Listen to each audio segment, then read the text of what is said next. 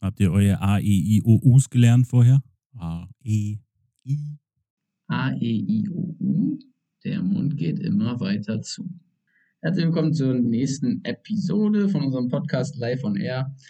Heute ähm, haben Damon und ich zusammen einen Gast da, Coach Böhme von den Hamburg Junior Devils. Ähm, und wir wollen heute ein bisschen über das, was wir schon immer mal so ein bisschen angerissen hatten im Podcast, polysportive Ausbildung ähm, sprechen und was so, naja, eigentlich die Vorteile, weil wir denken ja nicht, dass es wirklich Nachteile davon gibt. Ähm, genau, die Vorteile es da eigentlich gibt und was das genau ist. Ähm, so andere Länder als Vorbilder, was Deutschland davon lernen kann und wie das dann auch so Footballvereine in Deutschland umsetzen können. Ähm, das ist so zumindest das, was wir uns so ein bisschen überlegt haben. Mal schauen, wo der, wo der ganze, wo das Gespräch so hinführt. Ich bin gespannt. Ähm, ja, erstmal cool, dass du hier bist, Böhme. Nice Sache. Ja, vielen Dank, dass ich hier sein darf. Ich fühle mich, wie eben schon erwähnt, wie bei Joe Rogan. Also, ich bin bereit für die nächsten vier Stunden. Nice. Bitte nicht. Nice. Lemon, hast du noch irgendwas zur letzten Woche, irgendwie Nachtrag oder sonstiges? Ähm, ich bin ab Dienstag wieder in Hamburg, dann können wir nächste Woche auch mal das mit dem Quarkriegel abhaken. Nice. Stimmt, den schuldest du mir Sehr immer gut, noch. ne? Das ist gut. Ich habe von dir auch kein, kein Kinder-Country bekommen. Ja, also, die waren zwei Wochen lang hier, irgendwann waren sie dann alle. Shame on you. Ja. Okay, dann würde ich sagen, steigen wir einfach direkt ins Thema ein. Ähm, polysportive Ausbildung, was ist das genau? Also, wenn wir das einfach mal, ich glaube, ist relativ easy zu erklären, ist einfach eine Ausbildung in mehreren Sportarten gleichzeitig, beziehungsweise bedeutet, dass Jugendliche und Kinder einfach mehrere Sportarten nebeneinander hermachen und sich eben nicht frühzeitig auf eine Sportart spezialisieren. Ähm, das kann sein, ich glaube, so, dass das, das typische Beispiel in Deutschland ist wahrscheinlich, dass jeder irgendwie anfängt mit Fußball, Fußball zu spielen ähm, und dann vielleicht irgendwann eine andere Sportart entdeckt oder einfach auch nebenbei mit Freunden dann im Park oder sonstiges Basketball einen Ball hin und her wirft, dann irgendwann mal ein Football anfasst, solche Sachen einfach. Und das heißt einfach, das ist dieses Polysportiv. Ähm, genau. Wir können ja einmal, äh, was sind denn so eure, eure Historien vielleicht? Ähm, also bei Damon weiß ich ja so ein bisschen, ähm, aber bei Böhme, was hast du denn für Sportarten gemacht? Also ob man da irgendwas in der Sportbiografie mal sehen kann. Hm. Meiner Sportbiografie. Angefangen habe ich, glaube ich, damals mal mit Schwimmen, aber ich weiß gar nicht mehr. Ich glaube, ich muss sechs oder sowas gewesen sein. Ich weiß nicht, wann man anfängt, aber Schwimmen bis zum guten, ich weiß gar nicht mehr, wie das heißt, Jugendrettungsschwimmer oder Junior-Rettungsschwimmer habe ich es ganz, äh, habe ich es geschafft. Dann, dann nebenher oder wie auch immer danach habe ich dann, glaube ich, ja, ein paar Jahre lang Tischtennis gespielt. Nicht Mhm. sonderlich erfolgreich, aber da war ich ja auch noch jung. Ähm, und dann, glaube ich, habe ich angefangen, ich muss zwölf gewesen sein, 1999. Im Dezember habe ich dann mit äh, ja, Flag Football, damals dann bei den Hamburg äh, Flag Huskies waren es ja dann in dem Sinne, angefangen. Und dann bin ich irgendwie dann doch hängen geblieben und habe das dann ja mehr oder weniger, ob jetzt selber tätig oder auch nur als Trainer, äh, die letzten, wie viele Jahre sind es denn dann? Oha, 21 Jahre fast. Bin ich dann an dem Sport hängen geblieben. Crazy. Hast, hast du zwischendurch immer noch andere Sportarten gemacht? Oder, also, naja gut, vielleicht nicht aktiv einfach, aber du hast ja sicherlich nebenbei wahrscheinlich auch noch um, um andere Sachen gedaddelt. Also ich weiß, wenn wir jetzt unsere Beachvolleyball-Sessions gemacht haben, letzten Sommer dann zum Beispiel, so oder andere Sportarten. Ähm, Ja, ich glaube immer so, so nebenbei halt das Daddeln. Also tatsächlich dann war es auch immer, ob es dann vom, von der Arbeit her bei den üblichen Fußball äh, wie auch immer man das nennen will, wo man sich montags mit anderen Firmen getroffen hat, um Fußball zu spielen. Sei es das, was wir dann letztes Jahr äh, angefangen hatten, natürlich immer nur äh, mit Abstand.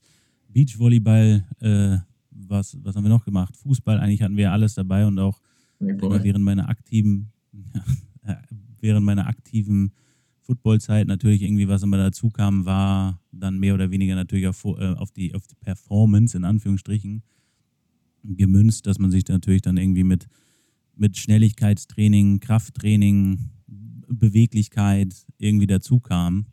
Das heißt, es war immer so ein bunter Mischmasch aus Rumdaddeln und dann natürlich dann in dem Sinne dann für Performance, äh, wenn man es so nennen mag, Schnelligkeit, Kraft, Mobilität, alles was dazugehört.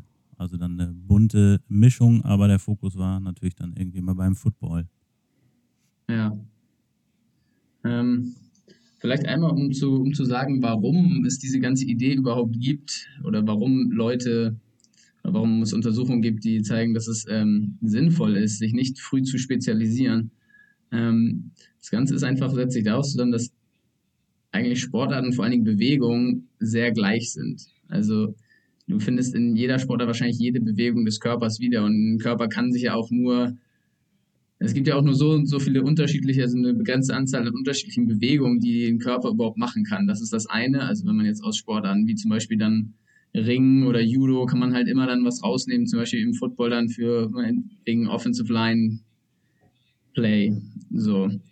Oder dann andere Sportarten, Ballsportarten sind eigentlich super immer zu vergleichen. Also da haben wir in der Uni reden wir da ganz viel drüber, dieses, dass, dass Räume ja gleich sind. Also Räume verhalten sich an jeder Sportart gleich. Also wo ein Raum aufgeht, ist in jeder Sportart gleich. Und wenn sich Leute bewegen, wenn ein Spieler nach rechts läuft, der läuft im Football nach rechts, der läuft dann auch im Handball nach rechts. Also und dann Laufwege sind ähnlich, Räume zu erkennen und einfach zu wissen, okay, ist ein Pass jetzt möglich, ist ein Abschluss möglich oder nicht. Hm Bewegung richtig wahrzunehmen. Das sind halt Sachen, die sich durch Sportarten hinweg eigentlich übertragen lassen. Und ja, das ist ganz interessant. Und ich finde halt, ähm, also ich kann jetzt von mir zum Beispiel mal sprechen. Ich glaube, mir hat Fußballspielen sehr viel gebracht. Ähm, fürs, fürs Football später. Einfach weil Fußball, also Football ist ja die, die, so eine Sportart, die halt eben keinen Spielfluss hat. Dadurch hat man ja immer eine einzelne Situation. So, und ich finde, jedes Mal, wenn ich eine andere Sportart spiele, sei es jetzt Basketball, sei es Fußball, habe ich immer dieses Gefühl, wenn ich den Ball habe, okay, es ist eigentlich gerade wie ein Play, was gerade sich bewegt. Die Leute bewegen sich und jede Aktion ist aber ein einzelnes Play. Also jede Aktion ist halt miteinander verknüpft, aber so, und man kann halt dann daraus einfach Sachen übernehmen. Deswegen war es, glaube ich, beim Football für mich nie wirklich schwer. So, also ich habe nie das Gefühl beim Football, dass das Spiel schnell, zu schnell ist für mich.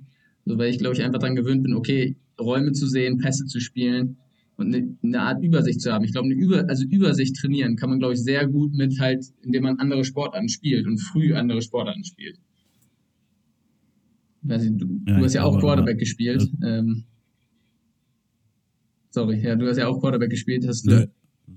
Nö, hast du nicht? Also nee, doch, hatte ich. Äh, ja, ja, hatte ich, aber äh, ich wollte da nur irgendwo gerade einmal eingreifen, wo das nur sagtest das natürlich immer, wenn man, je mehr Sportarten du machst, auch wenn sie sich irgendwie alle mal gleich sind, so unterscheiden sich ja dann doch irgendwie immer hm, na, Bewegungsmuster, die, Ko die Koordination ist ja bei Sportarten unterschiedlich. Und irgendwie hat man ja auch, du, wenn du beim Fußball angefangen hast, ich hatte, gut, da war ich jung, dann mit Tischtennis, aber dass man ja irgendwie auch immer so eine unterschiedliche Sportkulturen, wenn man es denn mal so mhm. nennen mag, kennenlernt, die dir ja auch irgendwie mal weiterhelfen. Ich glaube, jeder ich habe nie Fußball gespielt, aber trotzdem würde ich immer behaupten, dass natürlich die Kultur auch beim, beim Fußball eine andere ist oder der Zusammenhalt anders ist als beim Football, als beim Hockey, als beim Tennis. Und man ja irgendwie auch so unabhängig jetzt immer nur, um auf Bewegung einzugehen, aber auch andere Sachen kennenlernt, ob man Teamsportarten, Einzelsportarten macht, dass einem das ja insgesamt immer nur weiterhilft. Nicht nur auf der sportlichen Seite, also wenn es dann um Bewegung geht. Ja. Äh, daher bin ich eigentlich auch immer ein Fan davon, so viel auszuprobieren, wie es geht. Und natürlich dann irgendwo seine Leidenschaft für vielleicht eine Sache dann zu entwickeln. Ja. Ja, da hatte ich mit André, das ganz interessant, ich habe mit André auch schon drüber gesprochen, so den Unterschied zwischen einfach Mannschaftssport und Einzelsport. Ähm, einfach vom, vom Mindset her ist halt auch was ganz anderes. Also, es ist halt, ich finde, bei Mannschaftssport lernt man halt fand ich immer ziemlich gut, okay, was heißt es im Team zu spielen, aber auch so ein Verantwortungsgefühl für andere zu übernehmen. Also das, das eigene Handeln hat halt auch Konsequenzen, nicht nur für einen selber. Also wenn, wenn ich Vor mich selber. Football.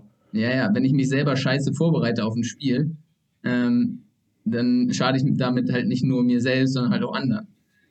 wohingegen ist halt so, ist im Einzelsport, glaube ich, Einzelsport bringt einen, glaube ich, gut bei, so dass es, ja, es gibt auch keine Ausreden, wenn du halt selber verkackst. Also, ne, wenn, wenn das Spiel halt schlecht war bei einem Teamsport, ist es immer so, ja, vielleicht hat man als Team einfach nicht gut gespielt.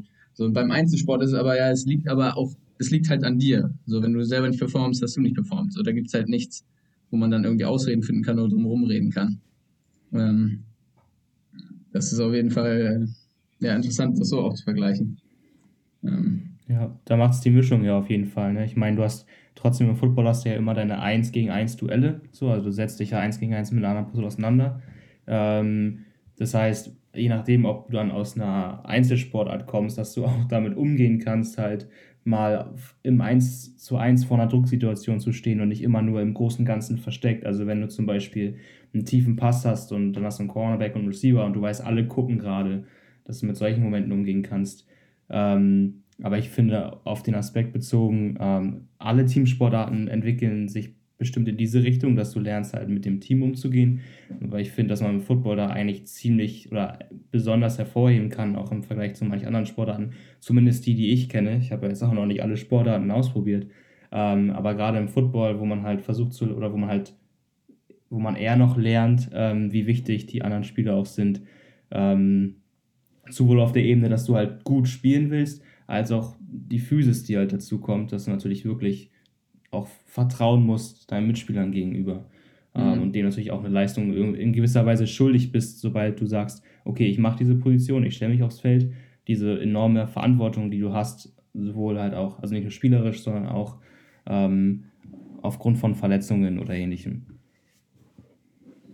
In dem Football auch dahingehend ähm, nochmal interessanter, dass es eigentlich ja, dadurch, dass man wirklich Offense und Defense ja so getrennt hat, dass man eigentlich zwei Teams in einem Team hat. Also man hat ja, Stimmt. es ist halt, also Leute spielen ja, natürlich Leute spielen auch beide Wege und Special Teams, aber es gibt, das ist ja selten der Fall, dass jetzt irgendwie Leute wirklich durchspielen Spiel. Das heißt, man ist da auch irgendwie halt für sich selber ähm, ja, zwei Teams in einem Team eigentlich. Was auch wieder interessant ist, was halt auch so ein Alleinstellungsmerkmal der Sportart irgendwie ist hilft natürlich im, also ich finde, das hilft immer im Training super, äh, auch mal, also auch, im Team mal so kleine Rivalitäten zu schaffen, weil sonst, du hattest ja gesagt, ne, Spiel ist immer anders, also es ist trotzdem noch, Spiel ist immer anders als Training und intensiver, aber dadurch schaffst du es halt auch im, im, im Spiel, äh, im Training meine ich, so ein bisschen mehr Feuer reinzubringen, dadurch, dass du die Einheiten mal voneinander trennst oder sie viel voneinander getrennt sind. Mhm. Also Offense gegen Defense ist jedes Training auch immer wieder ein kleiner Fight. Das macht eigentlich Spaß. Also. Ähm, ja, lass uns mal weitergehen. So, was sind, was sind, ähm, wenn wir von Bewegungen sprechen oder dahingehend, wo eigentlich vielleicht Vorteile sind. Also ähm, ich glaube, ganz krass ist es, wenn wir es jetzt mal aufs Football beziehen ähm, und speziell jetzt auf Quarterback-Play. Ich glaube, das, was in der NFL so in den letzten Jahren wirklich sich rausentwickelt hat, sind diese Würfe von ganz unterschiedlichen Plattformen und ähm, das ist ja was, was man immer wieder hört. Ja, der hat eine Highschool Baseball gespielt. Ich glaube, da sowas bringt halt ganz viel. Also da sieht man halt dieses unterschiedliche Armwinkel, ähm, jetzt nur als Beispiel, ähm, Sachen zu kreieren, einfach, wenn ein Play zusammenbricht, Sachen zu kreieren. Ich glaube, das hilft halt einfach von an, durch andere Sportarten. Ich glaube, man kann ganz viel lernen, indem man andere Sportarten spielt. Ähm. Ja, einmal das. Und würde ich manchmal dazu behaupten, ich glaube, dazu haben sie auch immer bestimmt einige Studien, gibt es bestimmt irgendwo zu finden, dass wenn ich ja immer nur eine Sportart betreibe, egal welche es ist, dass ich ja, glaube ich, langfristig oder mittelfristig irgendwie immer eine höhere Verletzungsanfälligkeit habe, weil ich ja immer wieder dann nur das Gleiche mache. Dass ich ja auch, keine Ahnung, wenn ich dann mit acht oder ich weiß nicht, wann jetzt hier solche Fußballakademien heutzutage anfangen, nur Fußball zu machen, übertreibe ich jetzt, gibt wahrscheinlich auch mhm. sehr gute Beispiele überall, dass ich ja irgendwie auch immer ja, mehr Stress den Kindern, Jugendlichen aussetze. Irgendwie, äh, wahrscheinlich im Extremfall, auch wenn ich dieses Wort aber nicht mag, aber so Burnout-Syndrome habe. Oder aber auch, so wie wir es hier, glaube ich, manchmal selber mal so nebenbei diskutiert haben, und dass viele Spieler, wenn sie lange spielen und jung anfangen, ich weiß jetzt nicht, wie es bei dir war, Damon, aber dass ja Leute dann aufhören zu spielen nach einer gewissen Zeit. Das heißt, dann fangen sie theoretisch an mit 10 in der C-Jugend oder was auch immer das jetzt heutzutage ist und mit 18 hörst du auf, weil du einfach keinen Bock mehr drauf hast, weil du acht Jahre lang schon nur eine Sache gemacht hast. Und äh, mhm. wenn ich jetzt bei dir das sehe, Damon, wann hattest du angefangen? Äh, mit, mit 13, 13, 14 habe ich angefangen. Also, und dann habe ich gespielt, wie lange? Vier, fünf, fünf Jahre oder so. Ähm, natürlich, also man, man sehnt sich auch so ein bisschen, finde ich, nach, nach anderen Dingen, nach anderen Sportarten, äh, unabhängig von den Verletzungen, die jetzt damit reinkommen. Aber ich muss dazu auch sagen, ich habe vor Football super viele verschiedene Sportarten gemacht, die mich auch immer noch super interessieren. Also es wird bei mir immer wieder mal dann ein bisschen Basketball sein, vielleicht auch mal wieder Fußball, dann mal wieder Football. Das wird, denke ich, sich immer wieder so durchziehen. Ähm, aber Football ist eigentlich schon ganz oben und habe ich dann eben eine Zeit lang auch nur gemacht. Das stimmt. Ja, weil wir das ja, glaube ich, immer, wenn, wir können ja immer nur bei uns zumindest sprechen oder live, du hast wahrscheinlich auch mehr Erfahrung dann bei anderen Sportarten, sei es jetzt von der Uni oder so. Aber bei mir ist selber nur aufgefallen, dass jetzt in dem Sinne bei den Junior Devils, dass man halt häufig Jugendspieler hatte, die entweder nicht mehr aus der B-Jugend in die A-Jugend gegangen sind oder dann nach der A-Jugend aufgehört haben. Natürlich tausend Gründe, aber ich glaube, häufig war ja auch immer der Fall, dass es denen keinen Spaß mehr gemacht hat. Und ich glaube, da läuft sich das dann immer so mit dieser, wenn man es Spezialisierung nennen will, dass man halt immer irgendwie als Verein, egal welcher es ist, egal welche Sportart, irgendwie so gefangen ist zwischen dem, du möchtest das Beste für alle Spieler und möchtest sie möglichst lange dabei haben, möchtest sie möglichst gut haben und fokussierst dich aber immer nur auf wirklich deinen Sport und möchtest sie nur in dem Sport besser machen, übertrieben gesagt. Das heißt, ich möchte theoretisch einen zehnjährigen Quarterback perfekt werfen lassen und das über die nächsten acht Jahre, bis er davon gelangweilt ist, weil ich ihm niemals eine Zeit gebe als Trainer, oder insgesamt dem Team ja irgendwie eine Chance gebe, mal was ganz anderes zu machen, besonders wenn ich jünger bin. Mhm. Und irgendwie führt sie dann dazu, Burnout ist vielleicht ein schlechtes Wort, dass sie dann sagen, weißt du was, nach sechs Jahren habe ich auch keinen Bock mehr, dass du mir wieder dasselbe, immer nur das Gleiche.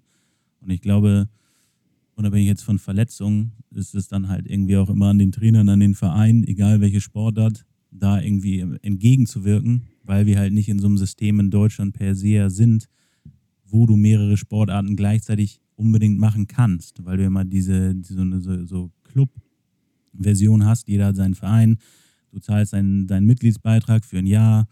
Du hast aber nur eine Saison, die, weiß ich nicht, ein halbes Jahr geht oder welche Sport auch immer es ist. Und dann das, der Rest des Jahres musst du halt irgendwas machen. Was machen alle? Wir machen immer einfach nur den Sport weiter. Man ist halt irgendwie gefangen. Man hat halt nicht, dass man sagen kann, alles klar, jetzt machst du mal für einen Sommer, sucht euch irgendeine andere Sportart, kommt danach wieder sondern da liegt es dann irgendwie ja auch an einem selber, in den Verein als Trainer, da irgendwie sonst Möglichkeit zu schaffen. Das System ist halt so, wie es ist. Und ja. äh, da liegt es an einem selber, das irgendwie dann zu ändern. Man merkt es ja beim äh, Fußball auch. Also Fußball ist ja so die Sportart und fast alle Kinder fangen irgendwie an, Fußball zu spielen. Ähm, das hast du ja ganz, ganz oft. Und also immer wenn, also auch im Football oder in anderen Sportarten, wenn du Leute fragst, wo kommst du her, was hast du so gemacht, die meisten sagen dann immer, ja, ich habe von dann bis dann Fußball gespielt. Also haben ganz, ganz viele Kinder, die einfach lange, lange nur Fußball gespielt haben, weil das einfach so die Sportart ist. Macht natürlich auch super viel Spaß. Ähm, aber dann sich irgendwann in einem gewissen Alter irgendwie anfangen, neu zu orientieren oder andere Sachen auszuprobieren. Das hast du da ja auch ganz oft. Ähm, ich habe vom, vom HSV zum Beispiel was gefunden, wo sie dann jetzt ähm, also mal aufgeschrieben haben, wie die so polysportiv arbeiten wollen, ähm, was, was sicherlich in jeder Sportart mal vorkommt, dass sie dann halt versuchen, andere Sportarten in das Training einzubinden, einfach um andere Bewegungen auch mal reinzubringen. Aber das steht wahrscheinlich nicht im Verhältnis zu Leuten, die wirklich, also nicht nur in dem Training mal eine Einheit, eine andere Sportart ausprobieren oder so ein bisschen in die Richtung gehen, sondern wirklich mal dann ein Jahr oder über einen längeren Zeitraum wirklich mal die Sportart machen in einem Verein. Ja, weil man dann natürlich irgendwie als Verein immer halt drin gefangen ist. Du willst sie ja dabei behalten. Du willst, eigentlich willst du als Verein immer nicht, dass sie woanders hingehen und theoretisch ist man dann ja immer egoistisch und hofft ja nicht, dass der, dass der Footballspieler dann mal Fußball sich anguckt und sagt, eigentlich ist Fußball viel geiler und ich bleibe jetzt da. Da ist man ja irgendwie mal ein bisschen egoistisch. Aber dementsprechend, wie du das sagtest, dann, wenn sie es beim HSV angefangen haben, dass man halt sich irgendwie Chancen nutzt, besonders beim Fußball ist es natürlich immer schwierig, wenn sie da ihre langen Saisons haben. Ich glaube ja selbst im Jugendbereich manchmal oder ja. in deren Turniere, wie auch immer sie da spielen. Aber in Sportarten wie dann beim Football, wo du eine Saison hast, die, weiß jetzt nicht, was, was ist jetzt, April bis September mehr oder weniger geht, dann habe ich aber theoretisch die Zeit von September bis April oder bis März, wie auch immer man das sehen will, wo ich ja Möglichkeiten habe, andere Sachen ausprobieren, andere Sachen Fokus drauf zu legen, alles Footballmäßig immer komplett beiseite packen. Natürlich irgendwie immer da ein bisschen anfüttern, weil sonst hören ja Spieler auch auf, wenn sie sagen, Digga, ich bin beim, ich bin beim Football und du lässt mich hier Ballett tanzen. Aber dass man natürlich irgendwie die Chance dann nutzen muss, um das irgendwie in die richtige Richtung zu, äh, zu bringen, weil irgendwie ist man ja als Trainer dafür dann verantwortlich, wenn man sich das angucken will, dass man sie möglichst sehr athletisch entwickelt, besonders im Jugendbereich. Also, dass sie eigentlich alles können, dass man sie ja irgendwie auf unendliche Lösungen eines Spiels vorbereitet, alle unendlichen Probleme, die da auf dem Feld entstehen, dass sie eine Lösung dafür finden. Und ich glaube, da muss man halt manchmal, wie sagt man mal, links und rechts nochmal gucken und irgendwie sagen, keine Ahnung, ich mache jetzt für drei Monate lang, fokussiere ich mich auf Sprinten, Spiele, alles, was nicht mit direkt mit dem Sport zu tun hat, anstatt halt wirklich komplett ja, spezialisierend daran zu gehen und zu sagen, wir maximieren jetzt alles, was wir können. Das heißt, wir fokussieren uns nur auf das Energiesystem, was äh, für den jeweiligen Sport gefragt ist. Das heißt, beim Football sagst du, ich brauche nichts Aerobes, ich mache nichts Langsames, wir sprinten nur. Äh, oder das ist ein bisschen übertrieben ich fokussiere mich nur bei irgendwelchen Kraftgeschichten nur darauf, was für den Sport wichtig ist, anstatt immer mal links und rechts zu gucken und zu sagen, es hilft, irgendwie alles mal mitzumachen. Ob ich dann mich ein bisschen langsamer bewege, manchmal schneller bewegen, Richtungswechsel, alles was dazugehört. Und nicht nur starr auf eine Sache zu gucken. Und dass ja häufig manchmal, zumindest wenn man auf so Trainingsplätze raufkommt, dass man das, ich kann ja immer nur für Football sprechen, ähm, dass man ja dann schon so C-Jugend hat und man sich immer fragt, warum muss ein Zehnjähriger bis Zwölfjähriger irgendwann im, in der Offseason Dezember, November irgendwelche Coverages laufen? Warum musst du Seven on Sevens machen und Gassers laufen? Willst du denen wirklich schon die Lust an allem anderen nehmen, wo du es noch gar nicht brauchst? Oder machst du es halt spielerisch? Alles, äh, alles bringt Spaß, irgendwie Rough and Tumble Play, wie man irgendwie immer sagt. Oder aber willst du nur Football machen? Und ich glaube, das ist halt manchmal besonders im sehr jungen Bereich, C-Jugend, B-Jugend, naja, C-Jugend vielleicht eher, B-Jugend teils, dass wir uns immer so sehr darauf fokussieren, alles nur auf rein Football auszulegen und sie da nur drin besser zu machen, anstatt halt zu sagen, pass auf, wir nehmen uns drei Monate Zeit und in den drei Monaten spielen wir, springen wir, turnen wir, äh, tragen irgendwelche schweren Sachen, halbwegs schwer, und entwickeln sie halt dahin, dass sie überall dann in später, wie, wie nannte ich es immer, wo habe ich mir das mal geklaut, irgendwo habe ich mir aufgeschrieben, so das Bewegungsvokabular quasi zu erweitern. Je mehr Wörter ich kann, desto mehr kann ich sagen. So viele, so viele Wörter kenne ich leider nicht. Aber dann bei der Bewegung her, je mehr, ja, ein größeres Vokabular in, in Form von Bewegung, desto mehr kann ich später auch beim Spiel machen oder egal welche Sportart ich betreibe.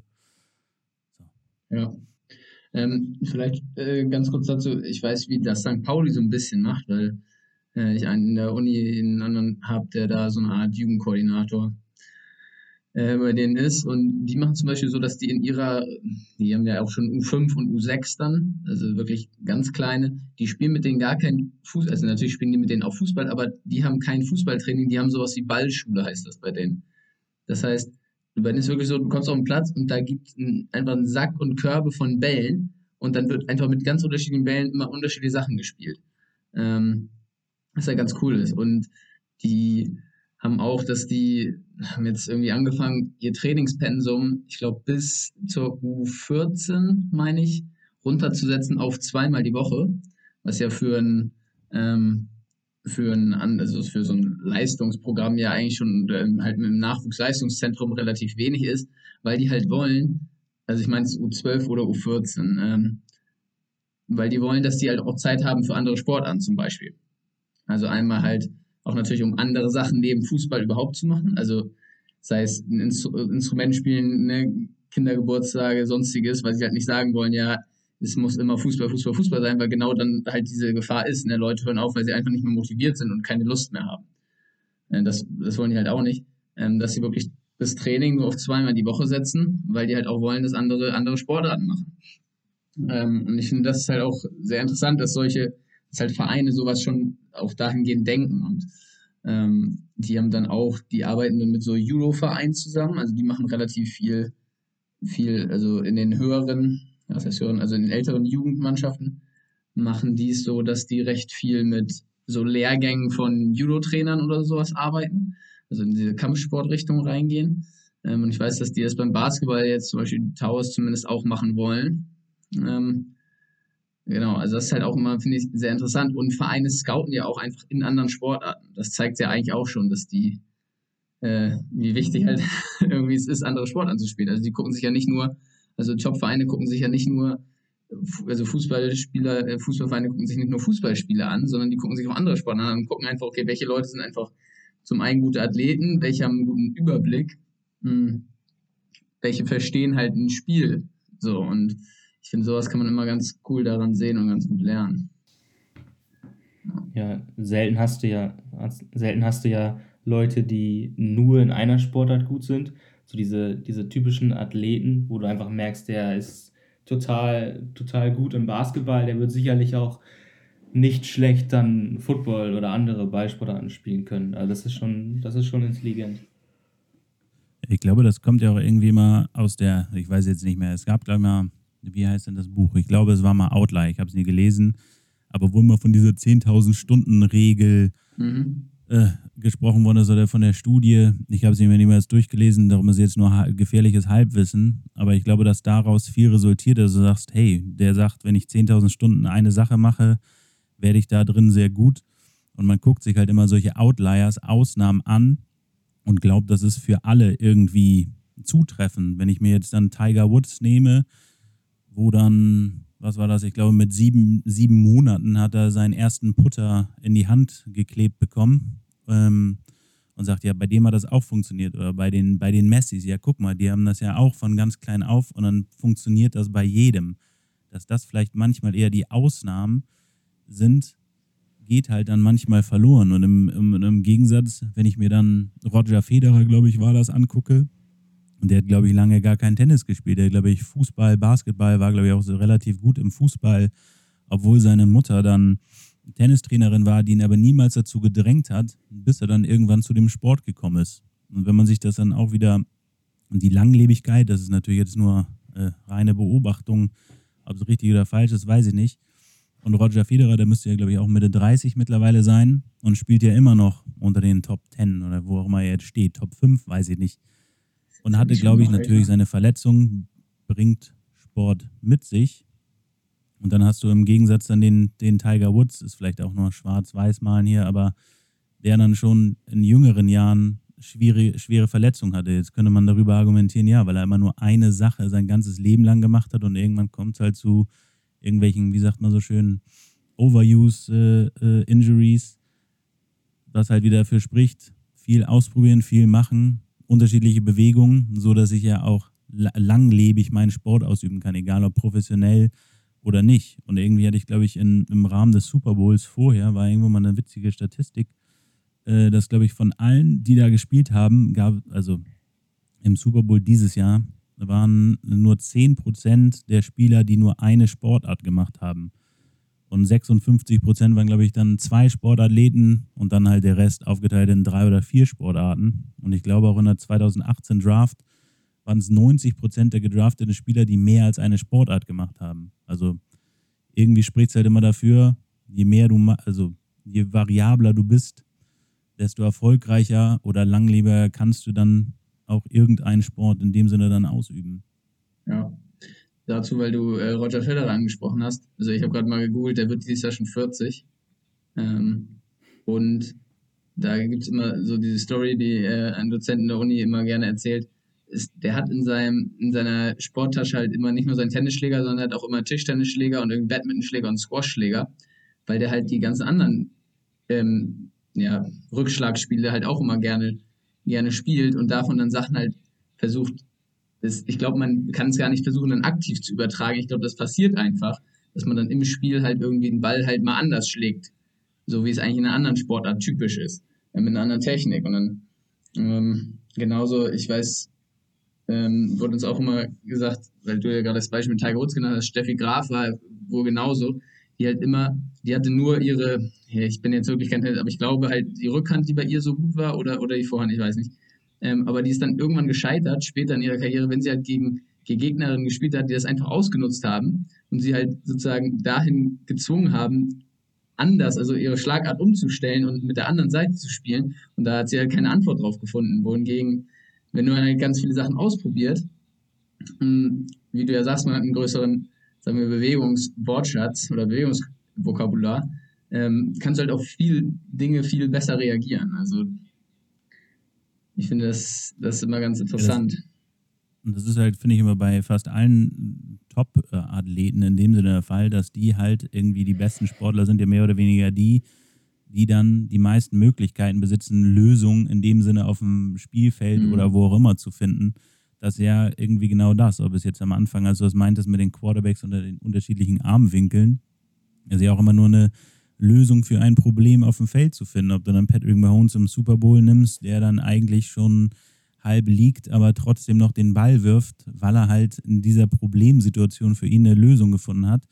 Während dann vielleicht Steffi Graf, ja, sie war wahrscheinlich sehr gut in, wie du es halt nanntest, ihre Rückhand war super, aber in dem Augenblick, wo sie was anderes machen musste, hat sie keine Lösung für das Problem in dem Moment gefunden und es scheiterte dann halt da dran. Und ich glaube, das ist halt auch dann immer die Gefahr, besonders wenn man sich das hier dann immer im, im Jugendsport irgendwie ähm, anguckt, dass wenn man immer nur seinen Fokus, in dem Sinne jetzt beim Football, nur ab, äh, ab dem kleinsten Alter, C-Jugend darauf legt, nur auf den Positionen, nur Football-spezifisch alles zu machen, dass du halt irgendwann, ja, dann können sie alle ganz gut Football spielen, unabhängig von der Motivation, die vielleicht irgendwann flöten geht, aber irgendwann kommen sie zu dem Punkt, wo es dich nicht mehr weiterbringt weil du halt vor Probleme gestellt bist, auf die du keine Lösung hast, weil du halt immer nur dein Bewegungsmuster kennst. Wenn ich jetzt ein, sei es Quarterback, sei es ein Linebacker, wie bei dir jetzt Damon, der immer nur eine Position und immer nur eine Sache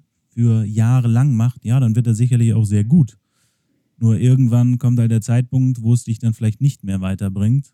Aber äh, das ist halt, glaube ich, manchmal das Problem, dass man dann immer andere Systeme nimmt und sich das manchmal dann im Ausland abguckt und sagt, hey, die USA machen das auch so. Wo der Hintergrund dann manchmal ist, der geht dann manchmal verloren. Aber dafür ist es ja gut, wenn man dann solche Vereine, wie du es nanntest, auch bei St. Pauli, HSV, dass sich ja auch das dahin entwickelt, dass die nach links und rechts gucken und nicht nur immer darauf fokussiert sind, oh, ich muss gut in Fußball sein und alles nur darauf ausrichten, anstatt halt äh, den Spielern, den Kindern, Jugendlichen zu ermöglichen, eine möglichst große Bandbreite an Bewegungsmustern zu erlernen, spielerisch oder wie auch immer. Ja, selbst auf der ähm, Mikroebene, also selbst im Football, selbst nur im Football, hast du ja schon super oft die Situation, dass ein Spieler, der dann die Position mal ändert, ähm, dann auch immer Vorteile oder Sachen mitnimmt aus seiner vorherigen Position, sei es ein Wechsel von Offense zu Defense, das ist natürlich sagen wir, der extremste Fall, aber dass du auch für einen Linebacker lernst du unglaublich viel, wenn du mal DB spielst oder für einen, also wenn du Quarterback gespielt hast und, und dann DB, dass du einfach die andere Seite kennst und auch so ein bisschen weißt, wie du dich bewegst. Nicht, nicht nur, dass du weißt, was taktisch dahinter steckst, sondern einfach weißt, wie du dich bewegst, wie andere sich bewegen, was an Bewegungen eigentlich alles möglich ist. Also selbst im Football hat man das ja schon. Und wenn man das natürlich noch auf, auf verschiedene Sportarten bezieht, noch viel, viel mehr. Aber wie seht ihr das im Verhältnis jetzt? Einfach nur im, also in einem Sport, so wie jetzt, also ich meine, das mit St. Pauli war natürlich ein sehr gutes Beispiel. Ich weiß natürlich nicht, wie die das machen. Ich hatte wirklich nur dieses Beispiel gesehen, wo sie halt dann zum Beispiel Rugby-spezifische Spiele halt machen, dann in einer anderen Sportart. Aber steht das überhaupt im Verhältnis zu, ich mache wirklich mal lange eine andere Sportart? Ich, also ich glaube mal, ich weiß nicht, wie die richtige Definition ist, aber wenn wir mal so von Spezifizierung sprechen, ist es ja, glaube ich, irgendwie so halbwegs definiert mit, dass es halt intensives Training, jahresumfassend, acht, acht plus Monate im Jahr ist, wenn ich mich halt nur auf eine Sportart konzentriere. Und ich glaube schon, dass wenn man das dann übers ganze Jahr sieht und es halt übers ganze Jahr hinweg immer wieder so ein bisschen, meinetwegen in jeder Trainingseinheit, in Kleinigkeiten immer wieder so reingeworfen wird, ist es natürlich nicht das Gleiche, wie wenn ich, was ich, ein halbes Jahr lang Fußball spiele, ein halbes Jahr lang Rugby mache. Aber trotzdem ist es, glaube ich, schon eine gute Entwicklung, dass ich halt irgendwie so den, die Balance zwischen beiden finde. Ich möchte, dass die Spieler lange bei mir bleiben in meiner Sportart, sei es jetzt Football oder Fußball bei St. Pauli, aber ich gebe ihnen die Möglichkeit, sich insgesamt trotzdem zu entwickeln, was mir im Endeffekt ja dann nur wieder zugutekommt. Wie gesagt, das ist, glaube ich, nicht das Gleiche, aber es geht halt in die Richtung, man ist halt irgendwie dazwischen gefangen. Man möchte sie lange haben, aber äh, man, ja, man ist halt irgendwie dazwischen gefangen. Aber ich glaube das schon, dass es äh, einen großen Unterschied dann in dem Sinne macht, dass sie sich da weiterentwickeln. Ja, ich will nochmal was äh, dazu sagen, was, was du vor ein paar Minuten gesagt hast, dass wenn die in der C-Jugend anfangen beim Football sich halt zu spezialisieren, erstmal auf eine Position und auf Football generell. Ich glaube, Football hat noch dieses, dieses größere Problem, dass es halt ja sehr starr einfach in, also gerade Offense ja sehr starr in dem ist, was passiert. Also du hast ja als Spieler reagierst du ja sehr selten, du agierst ja immer nur, und, aber es ist ja alles vorgegeben eigentlich. Also du läufst, bei dem Play läufst du ein Slant, bei dem Play läufst du ein Go. Das heißt, du lernst ja noch nicht mal selbst, also nicht mal wirklich selbstständig irgendwie zu entscheiden und irgendwas zu machen. Das heißt, du hast ja gar nicht dieses Ding, dass, okay, es passiert irgendwas und auch in der Defense hast du ja sehr viele Regeln. Das heißt, du entscheidest ja selber ganz wenig nur. Was dich halt irgendwann in die Situation bringt, wo du meinetwegen im Spiel, dann ist es auf einmal eine Situation, okay, dann muss, ne, der Quarterback muss scramblen oder sonstiges und dann ist auf einmal so, ja, okay, was mache ich jetzt eigentlich? Ne? Wie verhalte ich mich richtig? Beziehungsweise finde ich halt dafür eine Lösung? Oder bin ich einfach überfordert, weil ich es nie, weil ich halt nie die Möglichkeit hatte, das mal einfach auszuprobieren? Ja, in dem Sinne halt dann ja frei bewegen, ne? Ja. Besonders in dem, in dem in dem C-Jugend oder vielleicht dann auch teils B-Jugendbereich, anstatt sich halt immer nur auf eine Sache zu fokussieren, ja. sondern denen die Möglichkeit gibt, sich ge, ja, ge, gesamt, ähm, na, die Gesamtathletik, wie auch immer, ähm, zu, en, zu entwickeln. Für mich ist es immer, immer wenn ich das halt auf, de, auf den Trainingsplätzen sehe, dass ich manchmal immer das Gefühl habe, dass besonders im C-Jugendbereich dann irgendwie der Spaß, glaube ich, schon früh auch flöten geht, weil man sich halt immer an solchen Mustern, wie du sie gerade beschriebst, festhält, anstatt wirklich zu sagen, weißt du was, heute bauen wir irgendein Parcours auf dem Feld auf, wir bewerfen uns mit irgendwelchen Bällen, wir, äh, wir wie sagten das Joko und Klaas immer, wir rangeln äh, gucken mal vielleicht zum Rugby, gucken irgendwo anders hin und geben halt die Möglichkeit, alles auszuprobieren und sie nicht, wie wir es halt irgendwie alle manchmal dann tun, zumindest wir drei, sage ich jetzt einfach mal so, dass man sie in eine Box reinpackt und sie da irgendwie nicht rauslässt und sagt, nein, du musst das so machen und das machst du jetzt und äh, nichts anderes und gibt denen halt nicht die Chance, ja, au äh, außerhalb dieser Box ähm, Sachen selber rauszufinden, wie es halt geht. Wenn ich, wenn ich mich bei Juk und Klaas da beim Rangeln, äh, muss ich halt lernen, ja, was passiert denn, wenn ich dir sage, keine Ahnung, schmeiß ihn auf den Boden und du wehrst dich dagegen, find mal eine Lösung dafür, dass du nicht hinfällst oder welche Sachen auch immer. Ja. Es gibt halt immer sehr viele Möglichkeiten. Ich finde, das, das, das Einzige, was ich halt immer so denke, man darf es halt aber auch, also trotzdem muss man ja aber in der Sportart, die man eigentlich spielen möchte, oder wo man die Kinder und Jugendlichen dann ja hat, die Athleten, muss man denen trotzdem die Techniken vermitteln und die Techniken beibringen, weil gerade in so einem Alter 10 bis, sag ich mal, 14 lernst du ja Technik am besten eigentlich und am schnellsten. Ähm, von da, da würde ich. Ja? Nee, da würde ich immer, also teils, also gebe ich dir gebe ich dir recht, dass man da noch sehr gut lernt. Aber auf der anderen Seite würde ich immer dagegen argumentieren und sagen, wenn ich in der C-Jugend, nehmen wir die jetzt als Beispiel, ich denen eine große Vielfalt an Bewegungen ermögliche, dass sie selber rausfinden. Fallen, springen, hüpfen, fangen, werfen, krabbeln, äh, tragen, äh, klettern, was auch immer. Und dass es mir dann ja im Nachhinein tatsächlich auch einfacher fällt, denen dann Sachen beizubringen, die dann vielleicht spezifischer sind. Das heißt, mhm. wenn ich denen erstmal den, das Bewegungskabular gegeben habe, denen dann zu erklären, pass auf, du gehst in deinen Linebacker-Stance und machst das.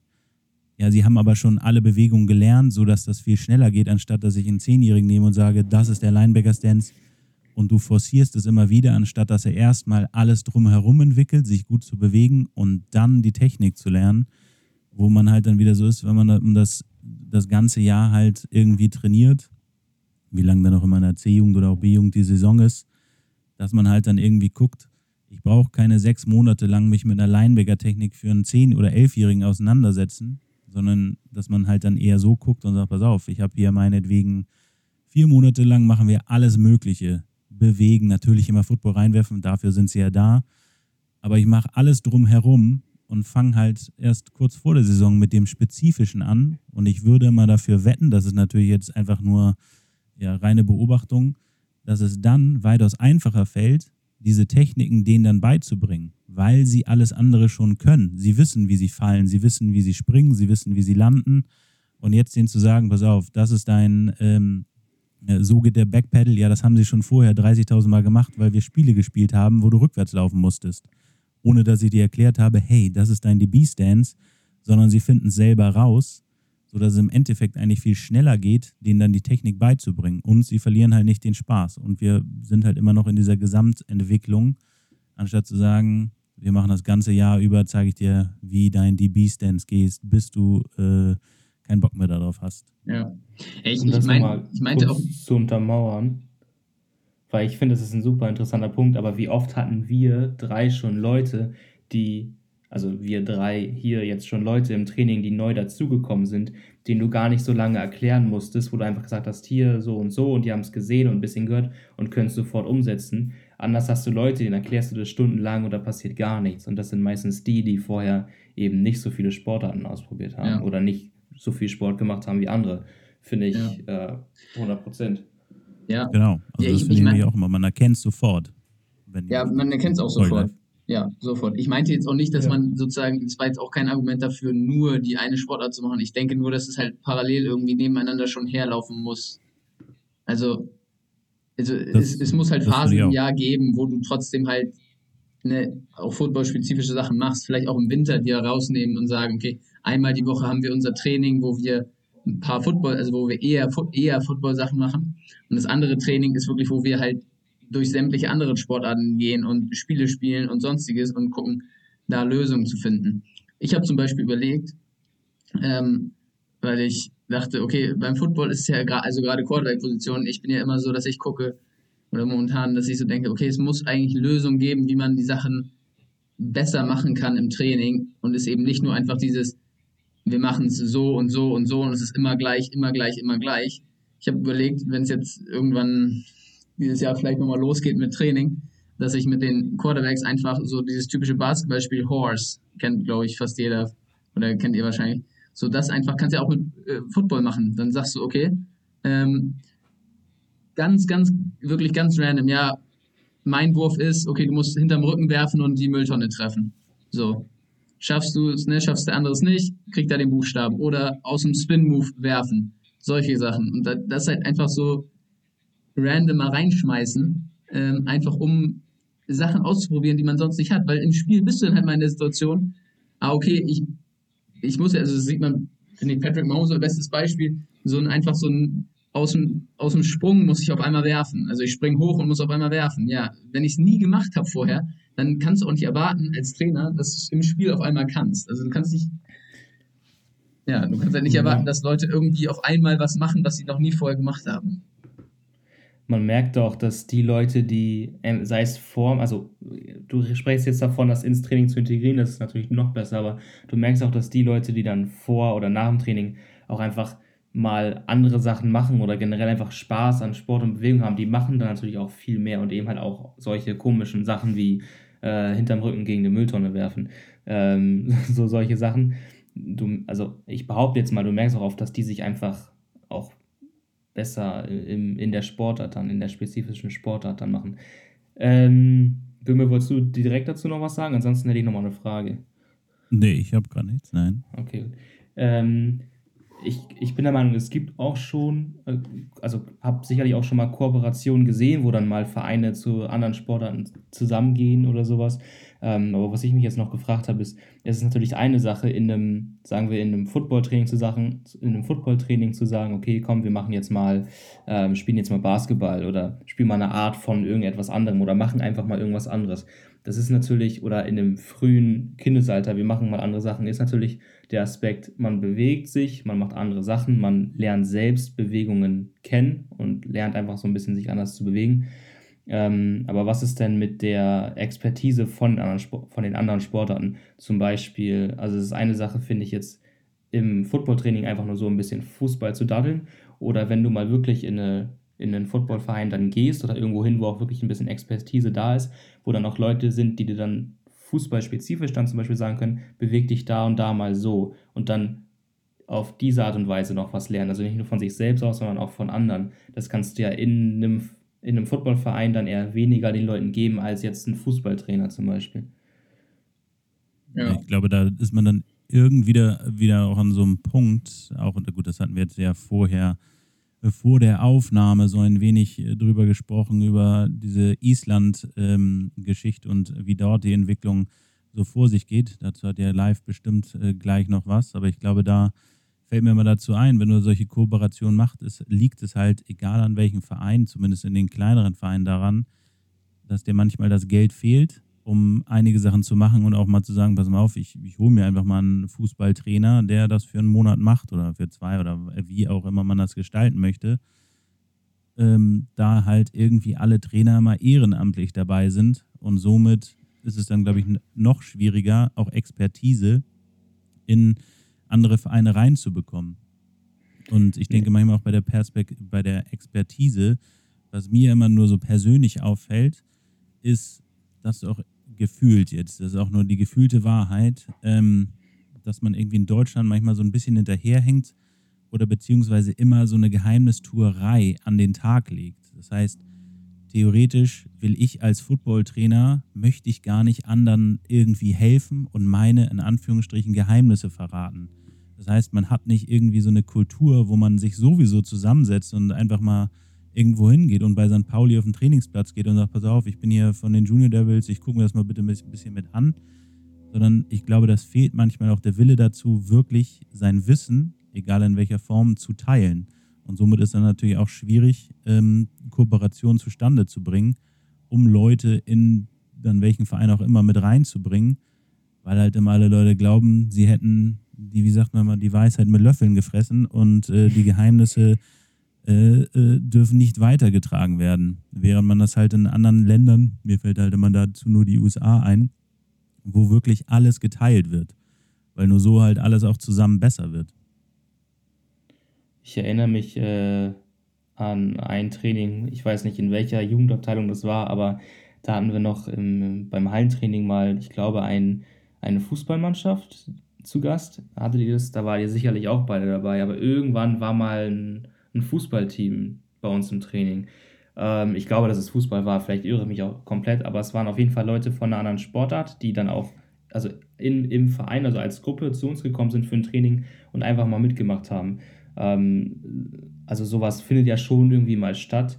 Und wenn jetzt mehr Leute darauf achten und sich mehr damit auseinandersetzen, dass es ja schon sinnvoll ist, andere Dinge zu machen, sind sicherlich auch ähm, mehr Vereine dann bereit, einfach zu kooperieren miteinander, weil dann ist es ja ein Geben und Nehmen. Dann ist es nicht so, der kommt zu uns, ich erzähle ihm mein Wissen, das will ich aber eigentlich für mich behalten und will mich eigentlich um meine Spieler kümmern, sondern dann ist es so, die kommen zu uns, wir helfen denen, dafür kommen unsere Spieler zu denen und die helfen denen. Also praktisch so ein Geben und Nehmen am Ende.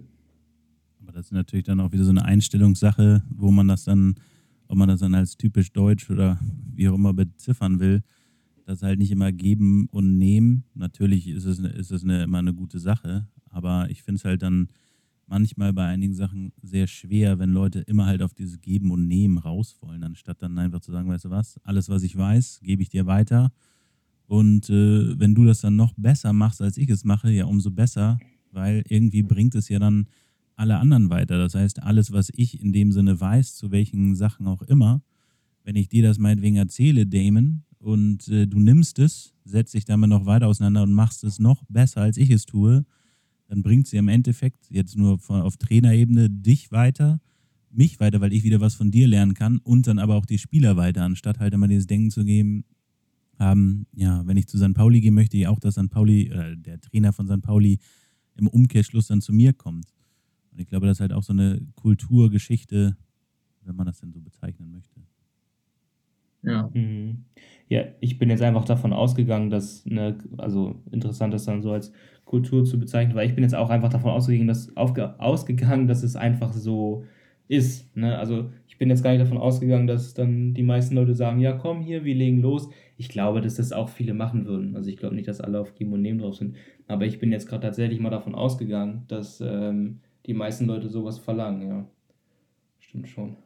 Also mir fällt es halt immer nur dann auf, jetzt kommen wir vielleicht ein bisschen davon ab, aber wenn man sich bei, äh, auf äh, Englisch bzw. Auf, auf Deutsch Sachen zu Schnelligkeitsentwicklung googelt und man versucht einfach mal ein paar Sachen zu finden, dann, dann tauchen meistens immer irgendwelche wissenschaftlichen Studien auf, die eigentlich tatsächlich niemanden in der Praxis manchmal dann wirklich interessieren, aber man findet halt keine Sachen, oder ich habe sie bis jetzt noch nicht so richtig gefunden, wo Leute einfach, was ich in Blogform, es muss auch nicht umsonst sein, darum geht es gar nicht, aber dass sie wirklich ihre Sachen einfach teilen und sagen, pass auf, wir haben damit Erfolg, wir sehen das so, wir machen, wir machen irgendwas. Wenn ich mir das dann in den USA angucke, und da bin ich halt immer dann nur Fan von den, von den äh, Jungs von Altes, die halt alles offenlegen. Die haben viele Sachen, die sie umsonst machen und natürlich auch bezahlte Sachen, aber sie legen alles, was sie wissen, da dass ich es mir angucken kann, daraus lerne, weitergeben kann, hoffentlich andere daraus noch mehr lernen, anstatt halt zu sagen, nee, ich behalte meine Art von Training, meine Philosophie, meine Prinzipien nur für mich und alle meine Techniken, anstatt zu sagen, pass auf, hier, so kann man das machen, wenn du es besser machst, umso besser. Und bis jetzt habe ich manchmal so auf, auf, auf Deutsch zumindest immer das Problem, dass man halt zu wenigen Sachen wirklich was findet. Selbst beim Football, glaube ich, ist es manchmal schwierig, dass Leute wirklich Sachen teilen wollen. Also weil man immer glaubt, wow, der hat jetzt das beste Kickoff-Team aller Zeiten und den besten Linebacker-Drill ever erfunden. Anstatt zu sagen, weißt du was, du gehst zu, jetzt fällt mir, fällt mir jetzt muss ich irgendeinen random Verein nehmen, zu den Bochum Miners und äh, guckst dir mal das Training an, wie die das gestalten. Und im Umkehrschluss kommen sie mal zu, zu uns, auch wenn du in derselben Liga vielleicht bist, äh, und guckst einfach mal an, wie die das machen und man lernt voneinander, anstatt halt zu glauben, meine Trainingsstruktur ist die beste, meine Jugendentwicklung ist die beste, äh, anstatt ja auch wieder da, ein bisschen außerhalb von, von seiner eigenen Box zu gucken und es auch zuzulassen, anstatt immer nur äh, für sich sozusagen zu arbeiten. Ja, dazu vielleicht, was ich halt mal hatte, ich habe einen Kumpel von mir, der, der ähm, ist Fußballtrainer oder war mal Fußballtrainer bei einer ein bisschen höher, höherklassigen Jugendmannschaft.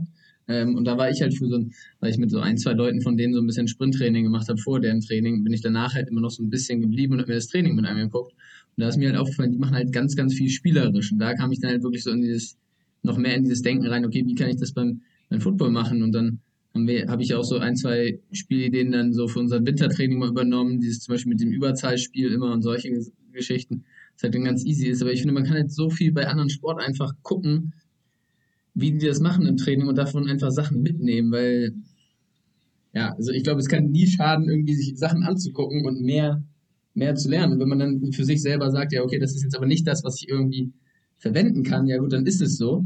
Ähm, ist ja nicht schlimm. Aber ich glaube, sich halt Sachen anzugucken und versuchen, Sachen irgendwie zu integrieren, ist irgendwie nie, nie verkehrt. Ähm, ja.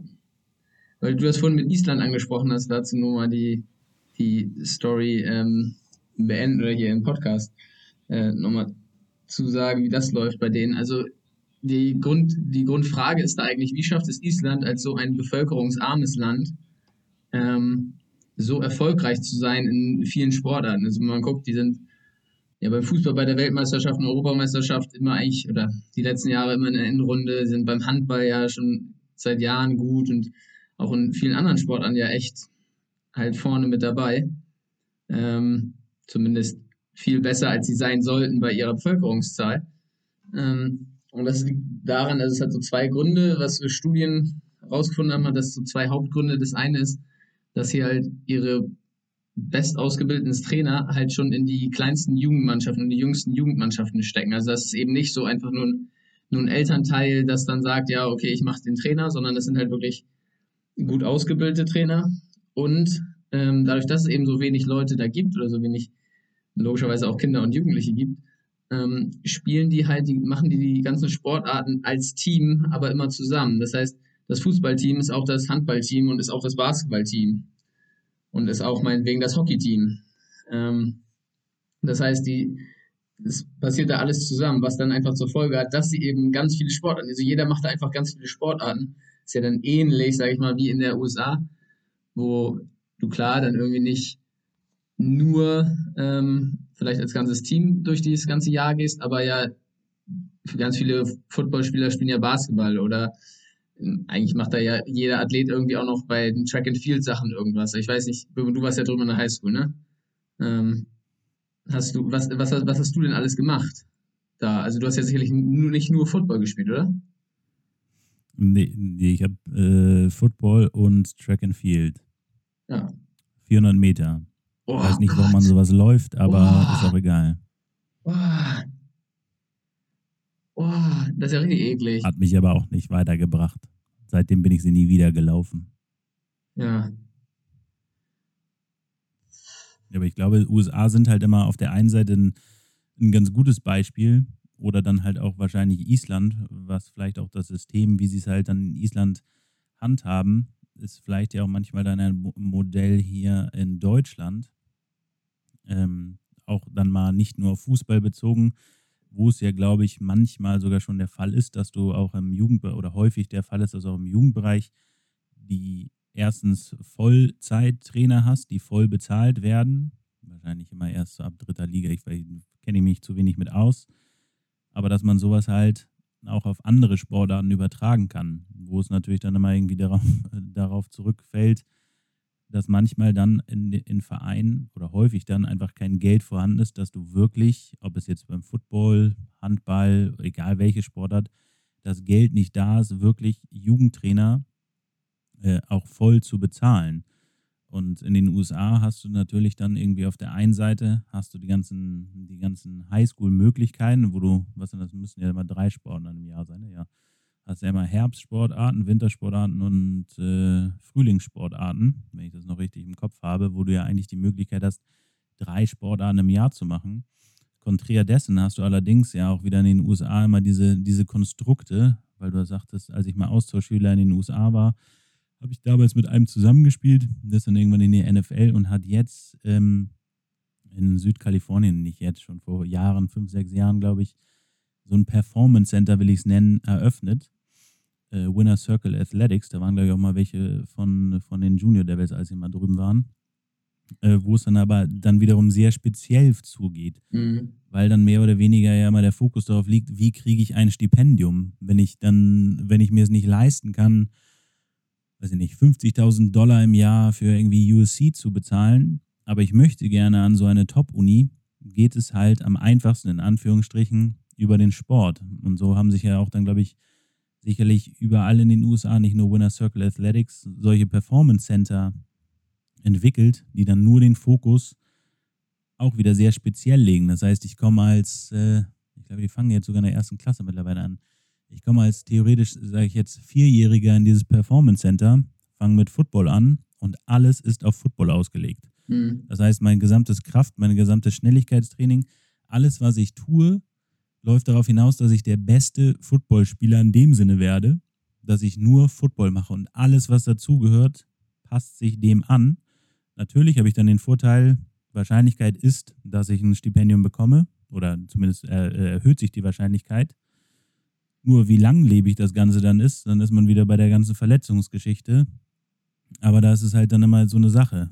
Zahle ich 10.000 Euro im Jahr, um an diesem Performance Center teilzunehmen als Eltern, auf die Chance, dass ich ein Stipendium im Wert von, was auch immer, 250.000 äh, Dollar insgesamt bekomme, dann ist es natürlich eine einfache Rechnung, dass es vielleicht dann dem Athleten, dem Sportler äh, mittellangfristig nicht vorteilhaft ist, äh, muss man dann manchmal ja beiseite stellen. Also hast du ja irgendwie immer so, ja, zwei Seiten. Auf der einen Seite wirklich Highschool-Athletes und Highschool-Sports und auf der anderen Seite hast du dann die unterschiedlichsten Performance Center, die nur darauf ausgelegt sind, übertriebenermaßen dir ein Stipendium zu, ein Athletikstipendium zu ähm, erarbeiten in dem Sinne.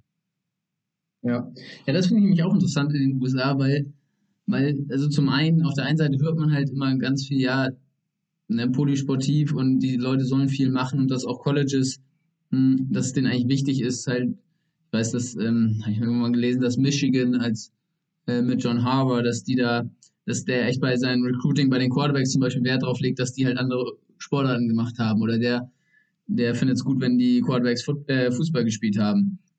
In der Highschool auch und solche Sachen. Ähm, auf der einen Seite, auf der anderen Seite habe ich genau das, was du auch sagst. Ich, ich folge auf Instagram so einer ähm, so einem Quarterback-Coach-Seite, der halt in irgendwie der Region da, New England in der Region ist, ähm, der das halt mit Highschool-Kindern macht, aber auch mit College-Athleten und dann teilweise halt aber auch so mit sechs- bis achtjährigen, wo ich so denke, okay, das finde ich echt krass. Also so, das ist halt so früh, dass die dann nachmittags da irgendwie zwei, dreimal die Woche oder also wie oft nochmal extra einfach nur wirklich Positions-Quarterback-Training für anderthalb, zwei Stunden machen. Da finde ich immer so, das Zeit kann man irgendwie, glaube also glaube ich, einfach in dem Sinne dann besser nutzen, weil man halt, wenn man einfach andere Sachen machen würde und das Ganze kreativer machen würde und freier und flexibler, variabler gestalten würde. Ähm, Aber da, da ist halt immer wirklich diese Zielsetzung, ne? Also, dass ich mir manchmal da auch vorstellen kann, ja, wenn ich mein Kind in diese Position bringe, dann kriegt es halt ein äh, Stipendium. Ja, aber dann muss ich doch auch. Dann ist der reine Fokus darauf. Also ich doch, meine jetzt auch als Eltern. Ja, klar. Aber du musst doch als Elternteil auch überlegen, gut, wie viele Kinder gibt es, die das machen? Ähm, so, und wie viele Quarterbacks gibt es an College-Universitäten? Ähm, an College-Universitäten ja. ist auch gut. Äh, aber an den Colleges, also da muss da auch, eigentlich ist es auch dann wieder, was heißt unrealistisch, aber wenn mein Kind jetzt einfach mehrere Sportarten machen würde, wäre es einfach breiter aufgestellt und könnte dann auch in anderen Sportarten ein Stipendium bekommen. Also wenn ich dahingehend denke. Und man ist halt wieder bei dem Punkt von der Langlebigkeit und auch von dem Spaßfaktor. Eben.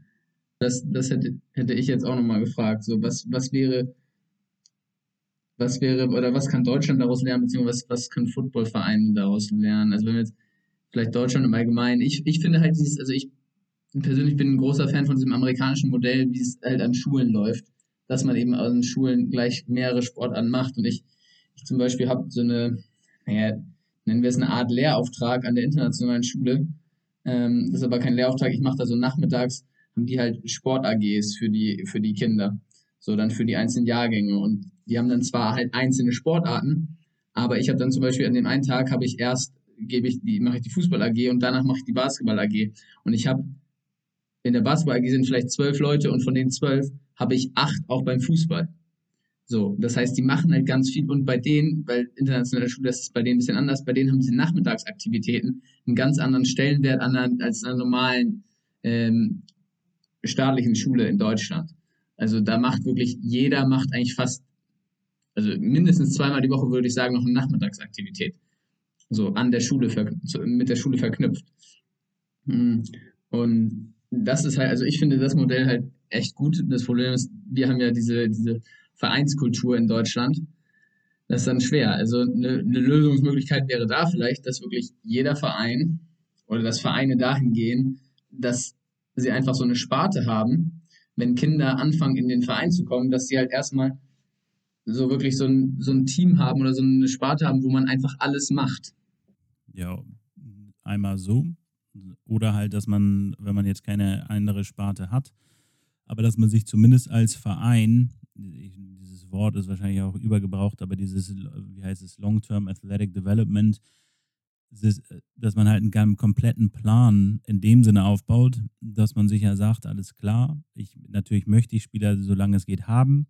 Sie fangen meinetwegen in der C-Jugend an, gehen dann hoffentlich bis irgendwie zu den Herren.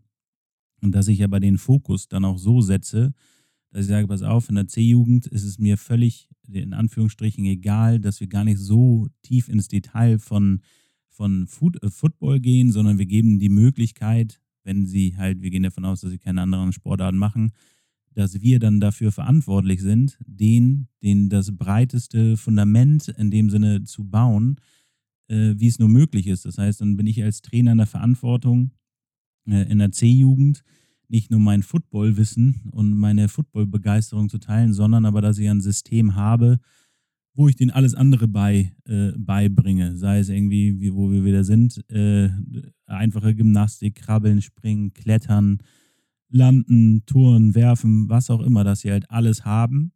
Während ich dann vielleicht in der B-Jugend ein wenig spezieller vorgehe, aber immer noch den Fokus vielleicht auch für den Großteil des Jahres oder vier, vier Monate oder wie auch immer, fünf Monate darauf lege, weiterhin mehr in Bewegung zu investieren. Sei es da vielleicht dann auch ein wenig, in welcher Form auch immer, äh, Sprinttraining, äh, Laufgeschichten, Spiele ähm, hinzufüge. Und das gleiche dann auch in der A-Jugend, wo wir dann wahrscheinlich wieder ein bisschen spezieller schon werden, vielleicht noch mehr Fokus dann auf äh, ja wieder um Sprinten, Kraft wo das reinkommt, dass ich halt ein komplettes Modell habe, anstatt dass ich äh, von der C bis zur A-Jugend eigentlich immer genau das Gleiche mache. Das heißt, theoretisch sieht heutzutage heute das C-Jugendtraining aus, fast wie bei, bei der B-Jugend, fast wie bei der A-Jugend. Und äh, dass ich dann irgendwie als Trainer, als Verein dafür verantwortlich bin, das Gesamtheitliche im, im Auge zu haben und auch die Spieler dorthin gehend zu entwickeln.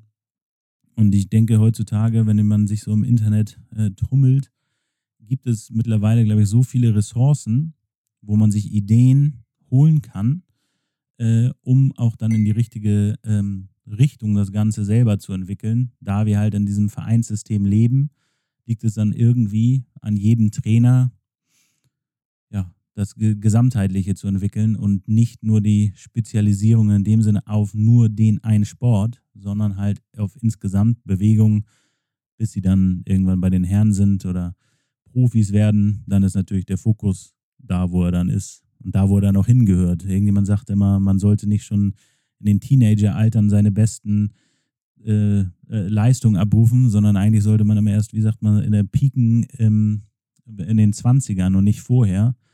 Und ich glaube, da ist was dran. Manchmal sieht man das dann, ja, dann sind sie toll mit 18 und mit 21 sind sie dann auf und können nichts mehr. Ja. Wenn du dann 10 Millionen verdient hast, ist auch in Ordnung. Ja, aber, aber da, dazu, ähm, wie gesagt, weil ich mir diese Fortbildung angehört habe zum Thema Skalent, äh, Skalent, Talent, Talent Scouting und Talententwicklung von halt äh, Pauli und den Hamburg Towers zusammen. Ähm, die sagen, beide Vereine sagen halt, denen ist es in dem Sinne egal, wie gut der Spieler mit 13, 14 ist. Die Towers wollen den Spieler, also den bestmöglichen Spieler im Alter von 19 haben, weil das der späteste Übergang zu den Herren ist. Und bei Pauli sagen sie, ich glaube, bis 23 geht das, weil die haben ja, die zweite Mannschaft ist ja die U23. Das heißt, der Spieler soll der bestmögliche Spieler im Alter von 23 Jahren sein. Das ist das Ziel bei der Ausbildung. Wie gut und auch bei der Talent, beim Talent Scouting schon. Wie gut kann dieser Spieler mit 23 sein? Wie gut kann dieser Spieler mit 19 Jahren sein? Und alles ist halt darauf ausgerichtet, eben nicht, wie du sagst, natürlich wollen die auch in ihren Jugendmannschaften gewinnen, das ist klar, aber eher einfach nur, um die Ligen zu halten, in denen sie sind. Ähm, für die ist aber entscheidend, okay, wir bilden für, natürlich sind deren Vereine ja auch Profivereine, aber wir bilden für unsere ersten Mannschaften, also für unsere Herrenmannschaften oder dann Damenmannschaften aus. Ähm, und eben nicht, uns ist wichtig, dass unsere C-Jugend jedes Spiel gewinnt, sondern wie gut ist dieser Spieler mit 21, 23 oder eben 19 Jahren. Dass der Spieler da wirklich in dem Sinne im Fokus steht. Was ja eigentlich auch immer in, in, in allen Vereinen eigentlich so gehandhaben werden sollte. Aber irgendwie sind wir natürlich häufig als Trainer dann auch in dem Sinne dann egoistisch, dass wir natürlich wollen. Wir wollen immer gewinnen, das ist auch äh, richtig. Aber ich habe irgendwo mal was Spannendes gelesen, besonders weil du das sagtest, ob man mit der C-Jugend schon alles gewinnt oder nicht. Irgendwo gab es dann, glaube ich, eine Studie, was das Wichtigste für Kinder am Sport ist. Ich glaube, es waren unterschiedliche Altersklassen äh, von 10 bis 19, wenn ich das richtig im Kopf habe.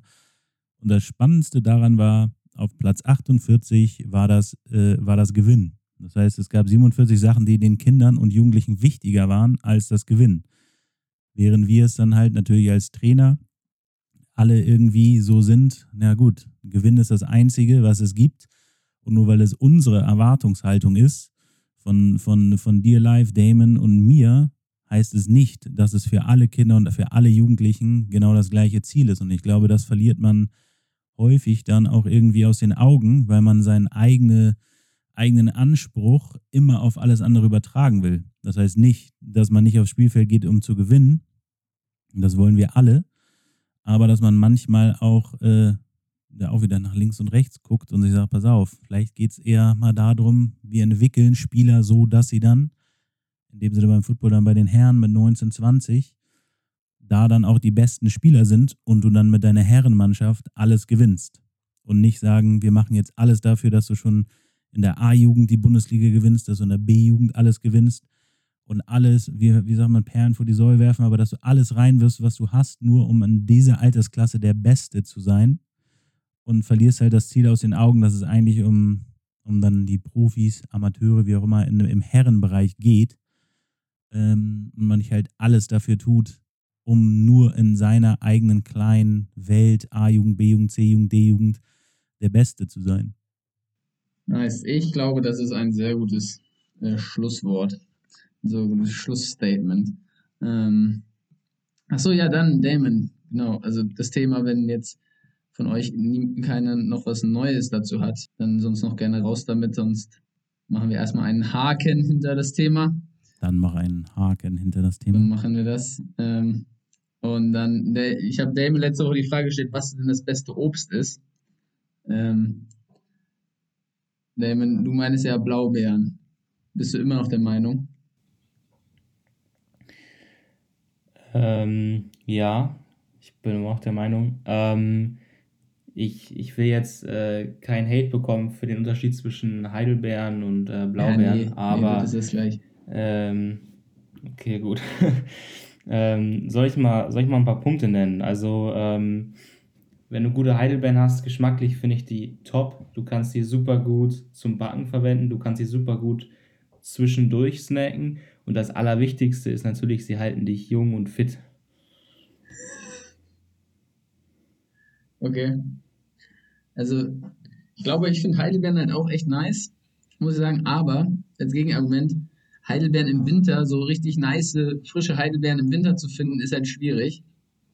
Ähm, ich finde, also Aber grundsätzlich. Gibt es denn Ganzjahresobst? Hm? Mein ja, gibt es denn Ganzjahresobst? Ja, Apfel, habe ich ge gedacht.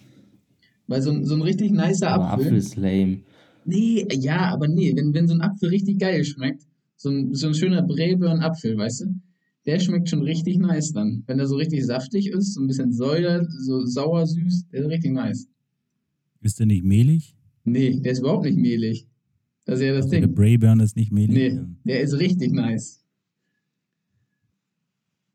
Aber von welchem Obsthof nimmst du dann den Brayburn und von welchem kaufst du dir die Heidelbeeren, Damon? Pflückst du die selber? Gibt es doch hier in Harburg, glaube ich, unten. Äh, nee, die pflücke ich leider nicht selber, aber wenn du mir einen Spot nennst, dann probiere ich das gerne mal aus. Ja, schicke ich dir. Ist sehr schön da. Sehr gut. Nice. Ja, weil im, so im, Sommer bin ich auf ja. jeden Fall auch für Heidelbeeren. Ah, okay, nice. Auf jeden Nicht Fall. für Erdbeeren? Ja, nee, also ich finde Heidelbeeren besser als Erdbeeren, muss ich sagen. Safe. Wann kann man, ab wann kann man Heidelbeeren pflücken, Böhme? Weiß ich nicht, muss ich, muss ich mal rausfinden. Okay. Aber es gibt so einen Heidelbeerhof äh, oder Blau, ich weiß gar nicht, wie der heißt, aber den gibt es da südlich von Hamburg, da kannst du deine Blaubeeren pflücken. Nice. Weil ich bin auch Blaubeer-Fan im griechischen Joghurt. Mit Also die, die, die heimische Saison äh, ist von Juli bis September. Ja, okay, aber gut, die halten ja dann noch ein bisschen länger. So, also klar zum Pflücken, aber. Ja, weil ich weiß, ja. in Wedel, in Wedel gibt es einen Obsthof, die haben aber, ähm, die haben Erdbeeren, Johannisbeeren, Äpfel, ich meine, die haben keine Blaubeeren, beziehungsweise Heidelbeeren. Ja. Schwach. Aber den kann ich sonst auch empfehlen. Das heißt Obstparadies Wedes, heißt es, glaube ich. Dann ähm, an dieser Stelle erstmal danke Böhme für, für das Gespräch und für das Knowledge und die Überlegung. Ähm, fand, ich, fand ich sehr interessant und vielleicht mh, hm, ich finde gerade diese, diese Idee des gesamtheitlichen Konzepts für so einen Verein eigentlich echt mal interessant. Da müsste man weiter, weiter überlegen. Oder zumindest wir im Kleinen können es ja in der, bei uns versuchen, irgendwie nochmal mehr voranzutreiben. Ähm, ja, ansonsten, ich habe nichts mehr. Vielen Dank. Ace.